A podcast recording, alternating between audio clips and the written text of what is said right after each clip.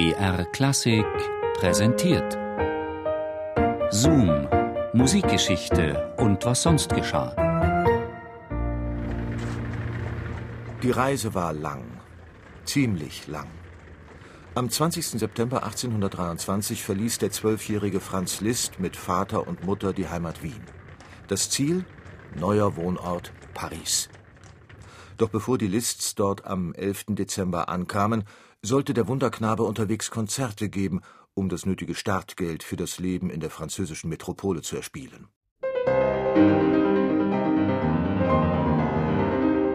Der alte Klavierlehrer in Wien, Karl Czerny, hatte Liszts Vater noch ermahnt, dem Sohn nicht zu viel zuzumuten. Aber es half nichts. Adam Liszt war drauf und dran, dem Vorbild von Mozarts Vater Leopold zu folgen. Wenn man doch schon mal ein Genie als Sohn hat.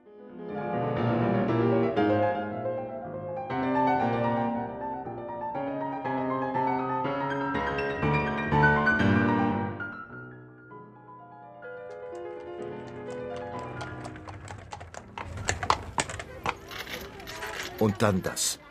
Die vom Vater geplante Aufnahme seines Jungen ins Pariser Konservatorium schlägt fehl, obwohl man ein Empfehlungsschreiben des Fürsten von Metternich in der Tasche hat. Seit Franz mit neun Jahren zum ersten Mal auftrat, galt er als Wunderkind am Klavier. Nach Konzerterfolgen in Pressburg und Wien war Vater Adam, der in der Verwaltung von Esterhazy gearbeitet hatte, fest davon überzeugt, dass sein Sohn seinen Weg mit der Musik machen würde. Doch die Aufnahmeregelung in Paris sieht nun vor keine Ausländer. Da bleibt nur eins sich in privaten Kreisen empfehlen lassen und von sich reden machen. Auch mit eigenen Kompositionen.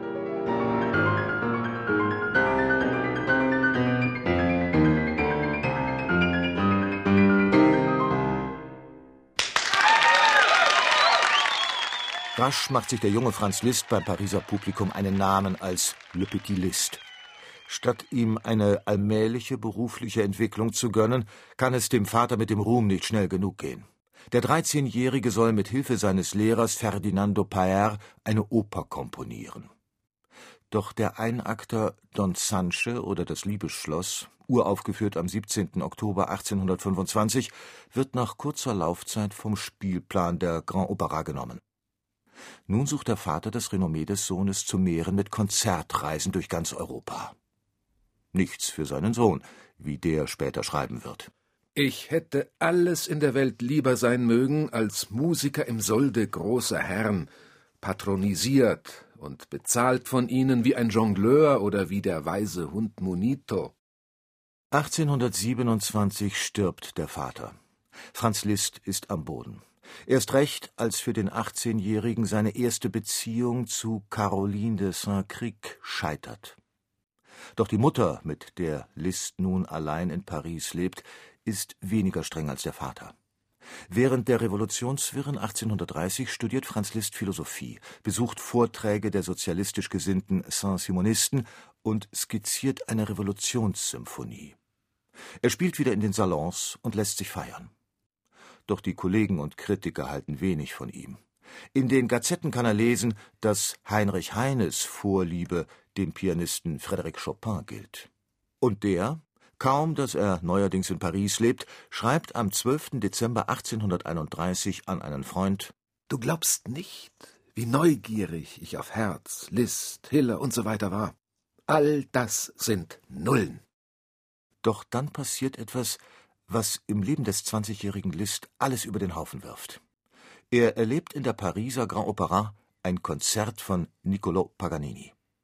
Liszt ist völlig fasziniert von dieser bleichhageren, dämonischen Gestalt, die der Geige unerhörte technische Raffinessen abbringt.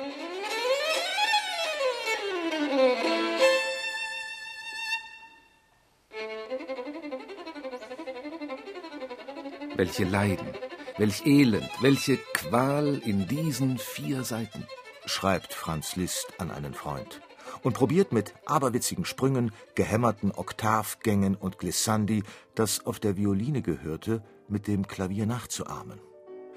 Erst 1838 beendet Liszt seine Paganini-Transkriptionen. Das Konzerterlebnis sieben Jahre vorher hatte dem späteren Klaviertitan Liszt ein neues Selbstverständnis vermittelt. An Pierre Wolf schrieb er: Wenn ich nicht verrückt werde, wirst du einen Künstler in mir wiederfinden.